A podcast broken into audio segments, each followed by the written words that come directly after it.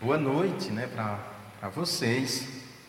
Hoje nós vamos então continuar a nossa exposição no livro de Atos dos Apóstolos. Então vamos abrir nossa Bíblia em Atos dos Apóstolos. Nós faremos essa caminhada pela graça de Deus pelos próximos 41 domingos, se o Senhor assim nos permitir. Se ele não voltar antes, porque esse canto Maranata quer dizer vem Senhor. Se ele não voltar antes, se nós estivermos todos vivos, assim será. Atos dos Apóstolos, no capítulo 1, versículos do 6 ao 14. Diz assim a palavra de Deus. E os que se haviam reunido perguntaram-lhe: Senhor, é este o tempo em que restaurarás o reino para Israel? Ele lhes respondeu: Não vos compete saber os tempos ou as épocas que o Pai reservou por sua autoridade. Mas recebereis poder quando o Espírito Santo descer sobre vós. E sereis minhas testemunhas, tanto em Jerusalém como em toda a Judéia e Samaria e até os confins da terra. Depois de dizer essas coisas, ele foi levado às alturas enquanto eles olhavam, e uma nuvem o encobriu de teus olhos. Estando eles com os olhos fixos no céu, enquanto ele subia, apareceram junto deles dois homens vestidos de branco, que lhes disseram: Homens galileus, por que estáis olhando para o céu? Esse Jesus que dentre vós foi levado, é levado ao céu, virá do mesmo modo como o vistes partir. Então eles voltaram para Jerusalém, vindo do monte chamado das Oliveiras, que fica perto de Jerusalém, à distância da caminhada de um sábado. Quando chegaram à cidade, subiram ao aposento superior, onde estavam Pedro e João, Tiago e André, Filipe e Tomé, Bartolomeu e Mateus, Tiago, filho de Alfeu, Simão, o Zelote e Judas, filho de Tiago.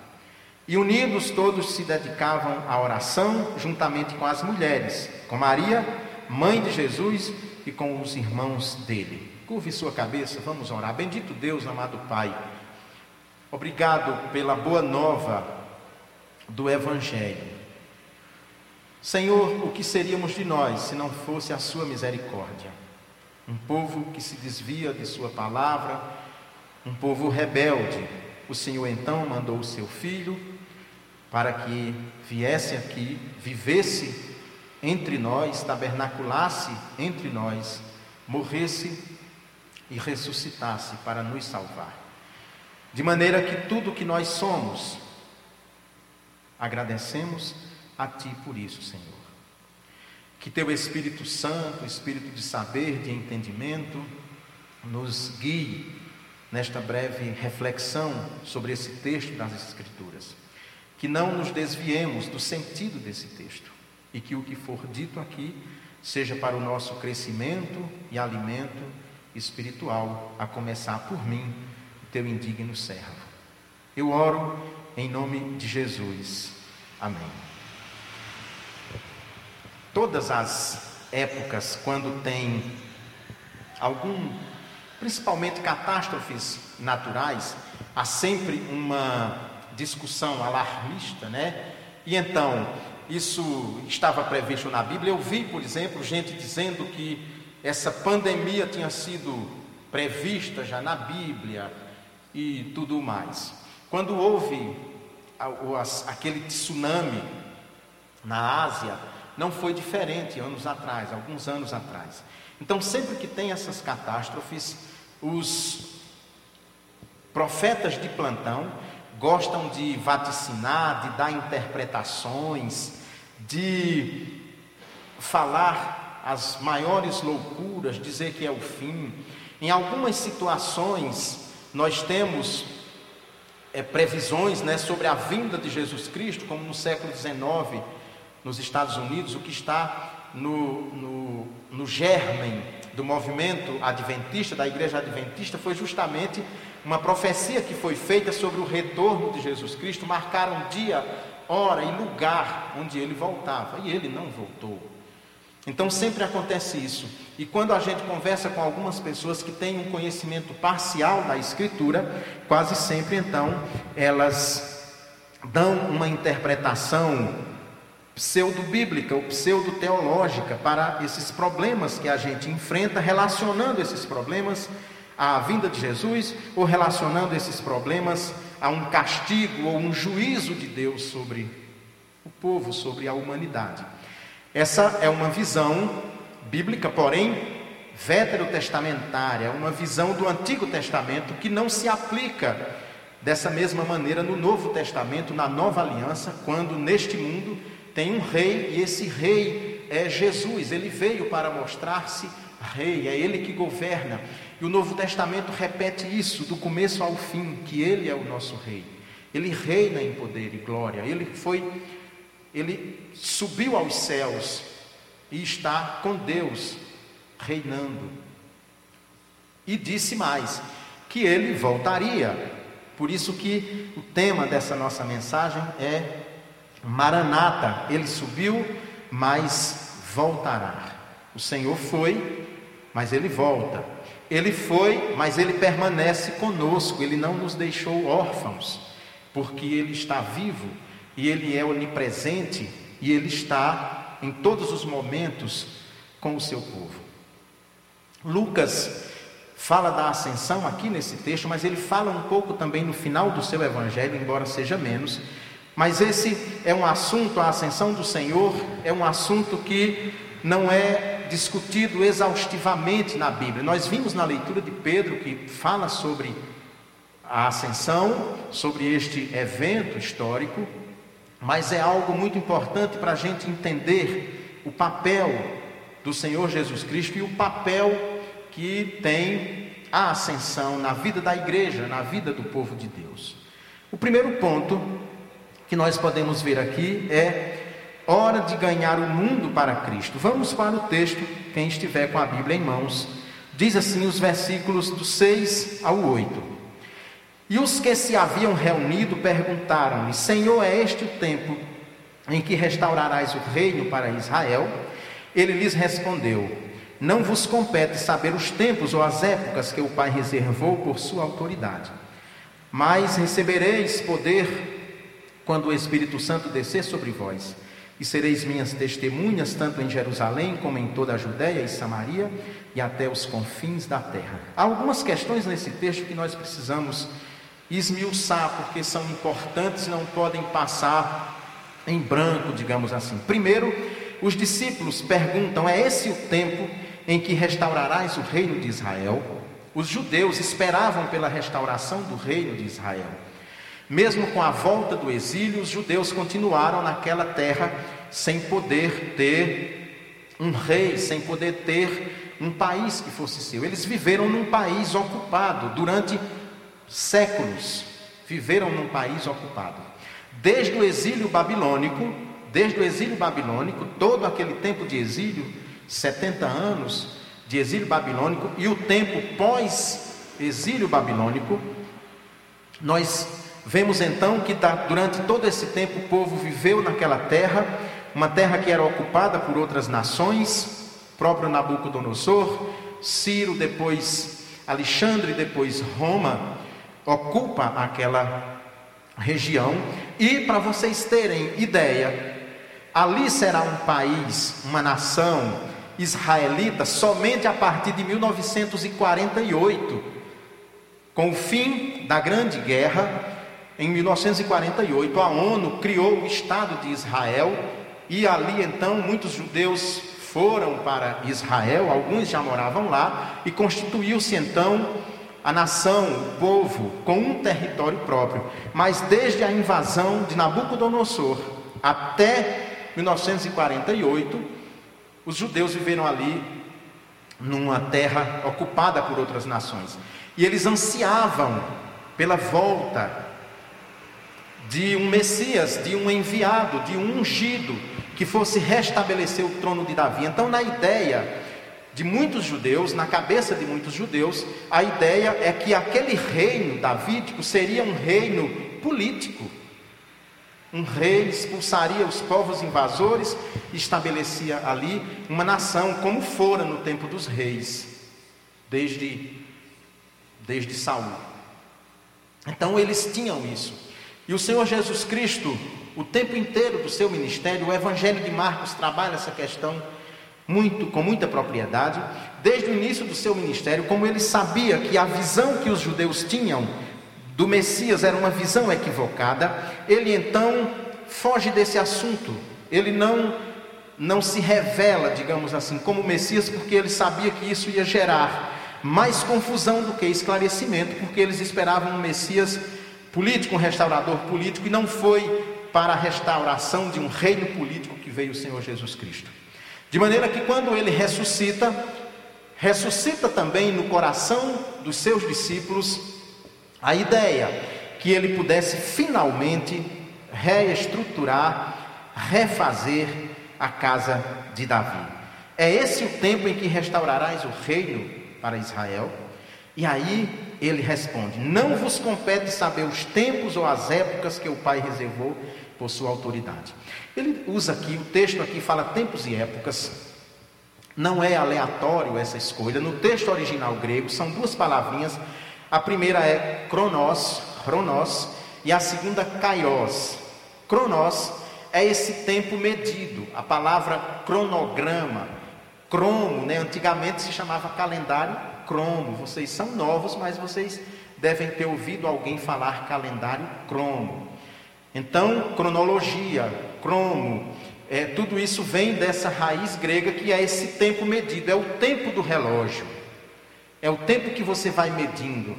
Tem essa semana, vai fazer três meses, dia, dia 17, vai fazer três meses que começou esse período de isolamento aqui em Paracatu, por exemplo. Esse é o tempo medido, contado, que Jesus diz. Então ele diz o seguinte: não compete a vocês saber desse tempo, nem as épocas. Épocas ele trabalha outra palavra Aqui o texto, Lucas registrou um texto, uma palavra grega que é kairos, que é o que nós chamamos de tempo de Deus.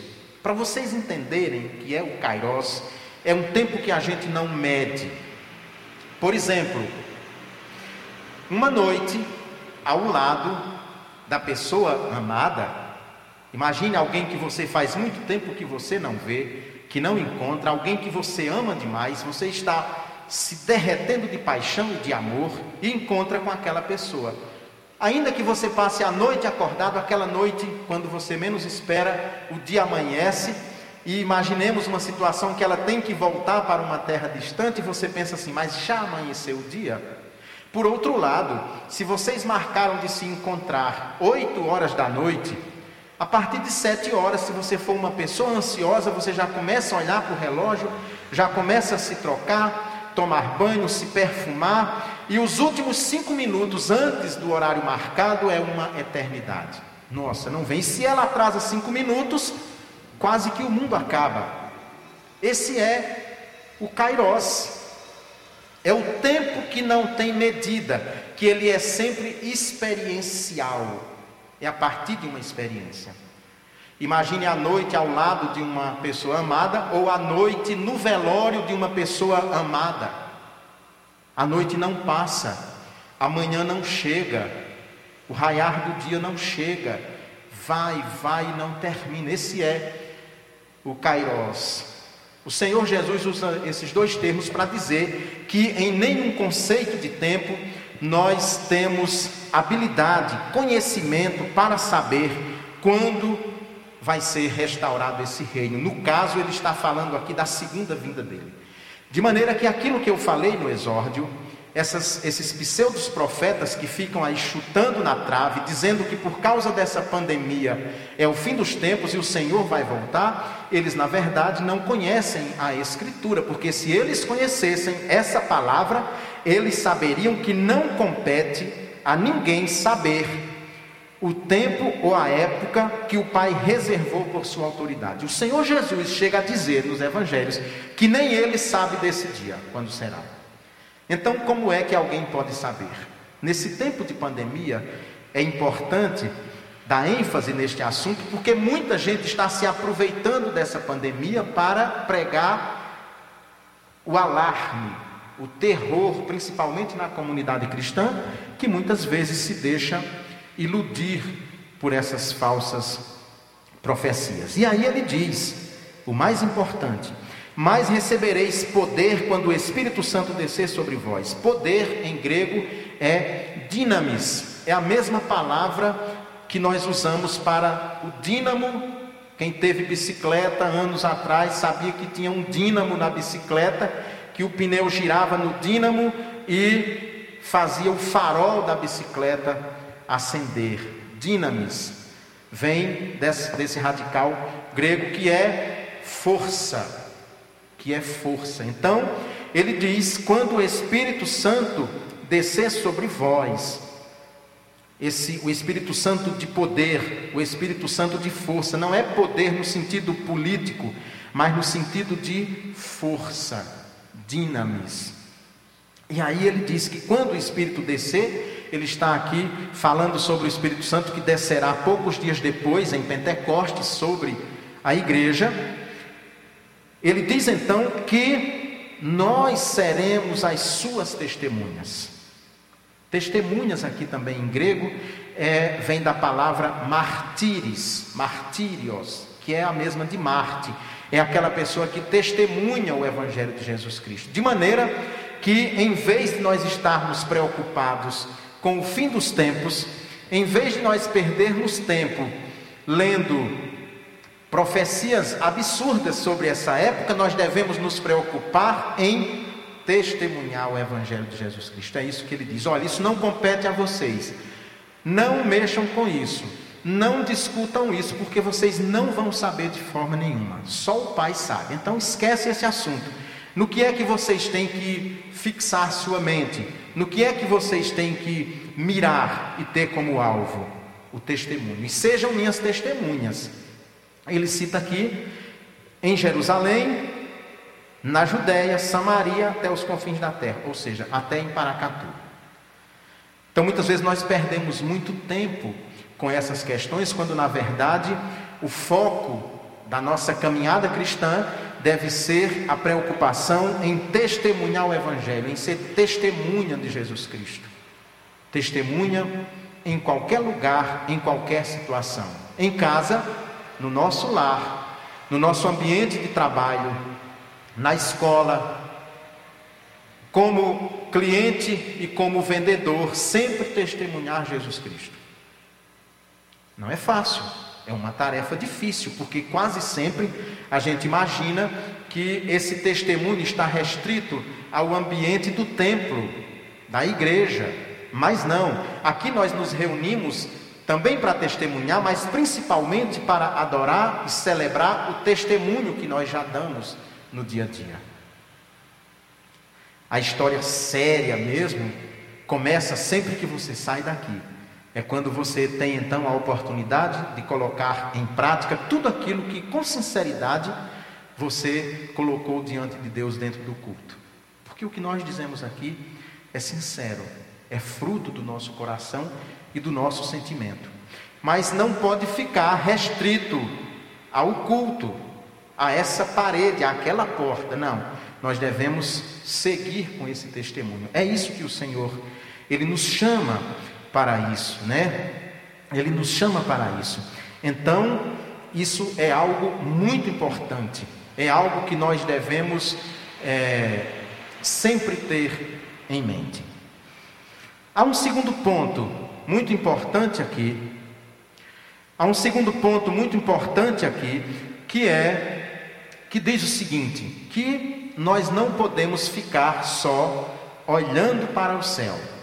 Olha o texto aqui. Depois de dizer essas coisas, ele foi levado às alturas enquanto eles olhavam, e uma nuvem o encobriu de seus olhos. Estando eles com os olhos fixos no céu, enquanto ele subia, apareceram junto deles dois homens vestidos de branco, que lhes disseram: Homens galileus, por que estáis olhando para o céu? Esse Jesus que dentre vós foi levado ao céu virá do mesmo modo como o vistes partir. Sempre houve na igreja uma tendência de certo pietismo, eu diria assim, de certo modelo de piedade, de ficar só em adoração. Adoração. Adorar, adorar. Talvez isso seja expresso de forma mais clara com os monges contemplativos, né? Uma ordem religiosa de homens e mulheres separadamente, é evidente, e que ficam num mosteiro só orando o tempo inteiro, 24 horas orando, orando, ora et labora, esse é o, o lema.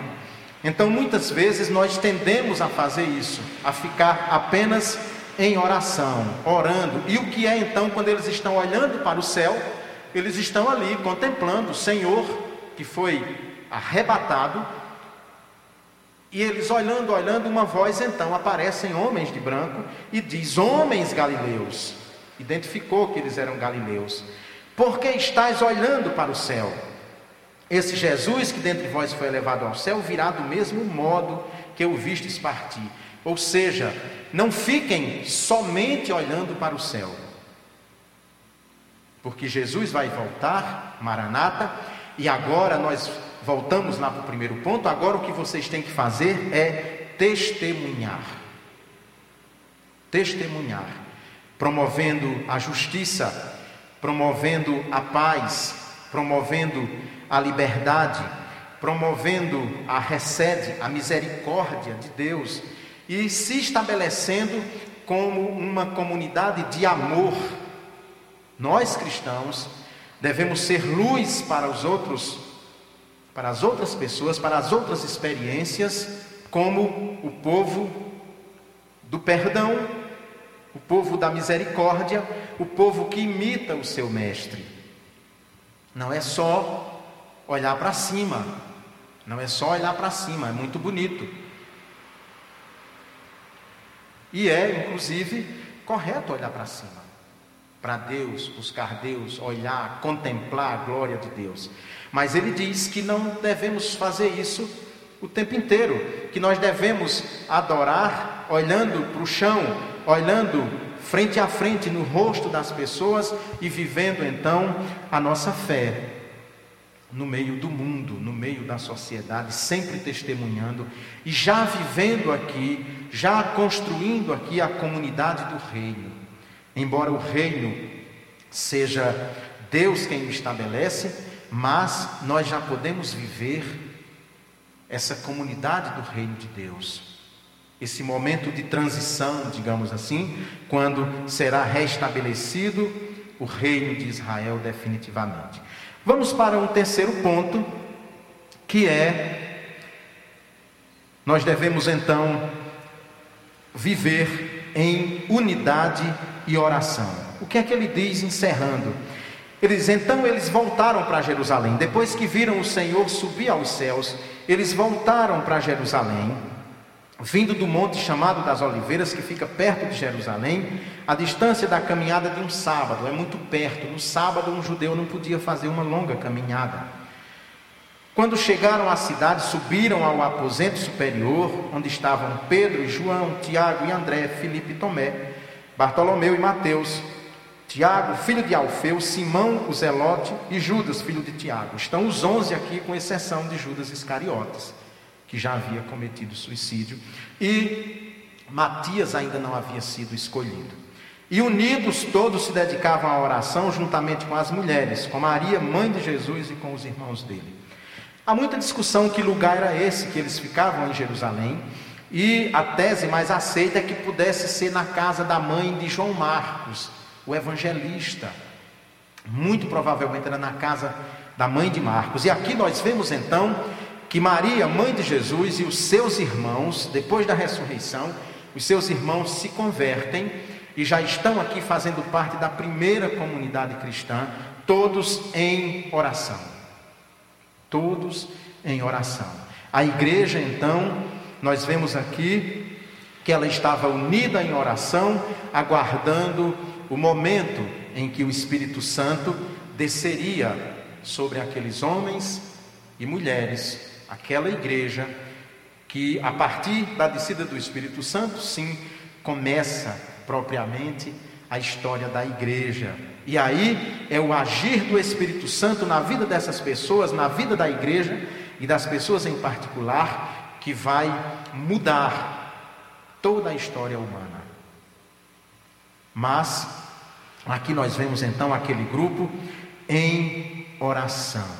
Então é um momento que a igreja percebe que tem que ganhar o mundo para Cristo, ou seja, anunciar o Evangelho em todos os lugares do mundo, que não é apenas olhando para o céu, ou seja, não é apenas vivendo em adoração, mas é testemunhando Jesus Cristo, sempre regados pela oração. A oração é então na vida da igreja algo fundamental, importantíssimo, desde que inicia-se o cristianismo, mas mesmo antes do judaísmo, a grande experiência de oração da igreja é algo marcante, é algo distintivo, é algo que nós não podemos perder. Esse texto traz grandes promessas para a nossa vida, mas traz principalmente como é que a comunidade cristã deve viver em qualquer época, diante de qualquer circunstância. Testemunhando Jesus Cristo, pelo poder do Espírito, unida em oração. Se assim nós fizermos, se assim nós conseguirmos, se assim nós conseguíssemos fazer, seguramente nós teríamos uma experiência que deixaria todo o mundo, toda a sociedade admirada e muitos buscariam a Deus por ver o nosso testemunho. Que nós sempre nos lembremos, então, que o Senhor subiu, ascendeu aos céus, está à direita de Deus, onde reina e governa, mas que ele um dia voltará. Por isso que nós dizemos Maranata, vem Senhor Jesus. Vamos ficar de pé para orar. Bendito Deus, amado Pai, muito obrigado, Senhor, por mais um momento de culto, de louvor, de adoração, Senhor. Obrigado que, mesmo com tantas dificuldades, com tantas limitações e restrições, aqui estamos nós, como igreja reunida, para te louvar e te adorar. Senhor, abençoa e cuida de modo especial dos profissionais de saúde, das pessoas que estão na linha de frente no combate à Covid-19 que tem levado, ceifado tantas vidas no nosso país. Consola, Pai Santo, as famílias enlutadas, as famílias que perderam seus entes queridos, Senhor. Consola-os. Cura, o Pai, aqueles que estão enfermos, não só da Covid-19, mas muitos que têm enfermidades graves e tiveram que suspender os seus tratamentos em função dessa pandemia. Tenha misericórdia, Senhor, e vá também em socorro desses irmãos e dessas irmãs que esperam passar essa pandemia para retomarem os seus tratamentos. Que o Senhor possa curá-los, que o Senhor possa confortá-los. Abençoa-nos a nós todos e que possamos testemunhar o Senhor Jesus em qualquer circunstância. Em nome dele que eu oro. Amém.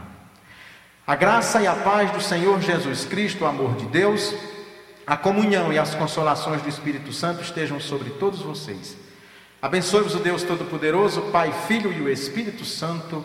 Amém. Vamos todos para as nossas casas, debaixo da graça e da misericórdia de Deus.